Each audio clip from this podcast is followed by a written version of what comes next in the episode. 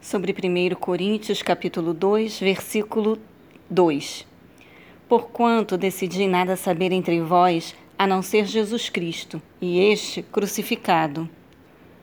Os pregadores e mestres do Evangelho devem dar especial atenção ao conteúdo da mensagem ao viver sob a direção do Espírito Santo. A oratória e as técnicas de comunicação são secundárias. A expressão original grego marturion significa testemunho e transmite aos oradores a ideia de serem testemunhas de Cristo antes de apenas comunicadores. Cristo crucificado é uma síntese da mensagem cristã que deve ser pregada em todo o mundo e a todos os povos, cuja exposição completa está registrada nas diversas passagens do Novo Testamento. Versículo 5: Para que a vossa fé não se fundamente em sabedoria humana, mas no poder de Deus. Paulo não está negligenciando o estudo sistemático e dedicado das Escrituras, nem a busca do aperfeiçoamento na arte de pregar. Suas cartas revelam um grande conhecimento em várias áreas do saber e sua eloquência ficou evidenciada é, em seus vários discursos, Atos 17, do versículo 22 ao 31. O que acontece, infelizmente, é que à medida que os cristãos se desenvolvem no conhecimento teológico, menos se observa demonstrações de piedade e dependência do Espírito em suas vidas.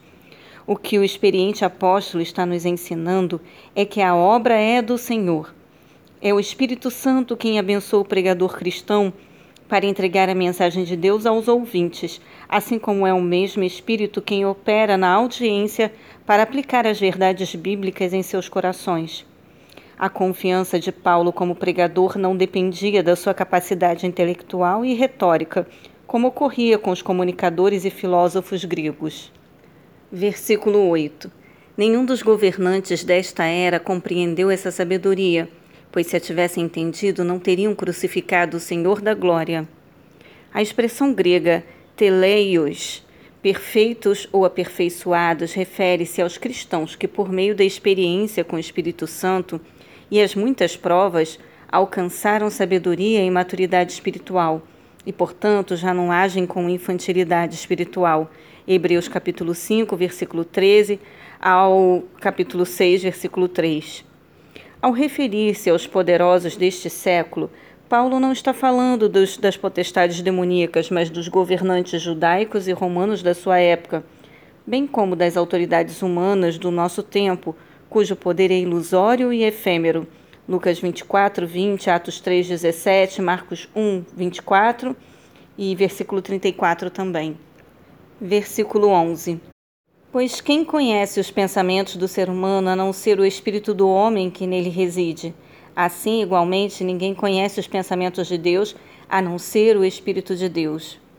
Paulo cita o Antigo Testamento com frequência. Está escrito: a fim de demonstrar o cumprimento da palavra de Deus em Jesus Cristo. Aqui, Paulo refere-se a certas passagens de Isaías 64, 4, 65, 17, 52, 15. O amor não é apenas um sentimento de paixão, mas um compromisso para a vida toda. João 14, 21. A grande revelação se refere às verdades do Evangelho todo. Versículo 16. Quem jamais conheceu a mente do Senhor para que possa instruí-lo? Todavia, nós temos a mente de Cristo. O homem natural ou da alma vive em função de um espírito não regenerado, ou seja, completamente inclinado às vontades da terra, do pecado e das trevas. O Espírito Santo em nós, além de dar vida ao nosso espírito, nos abre a visão ao conceder-nos o poder do discernimento. Um milagre é, ocorre e, e deixamos de ser apenas alma vivente para ser pneumáticos no original grego espiritual, ou seja, guiados pelo Espírito Santo. Romanos 8, do versículo 9 ao 14. Entretanto, o Espírito não age por força. O crente precisa convidá-lo a participar das decisões de sua vida. Quanto mais o cristão dialogar e entregar o controle de sua vida ao Espírito Santo, tanto mais e maiores experiências do amor e do poder de Deus terá.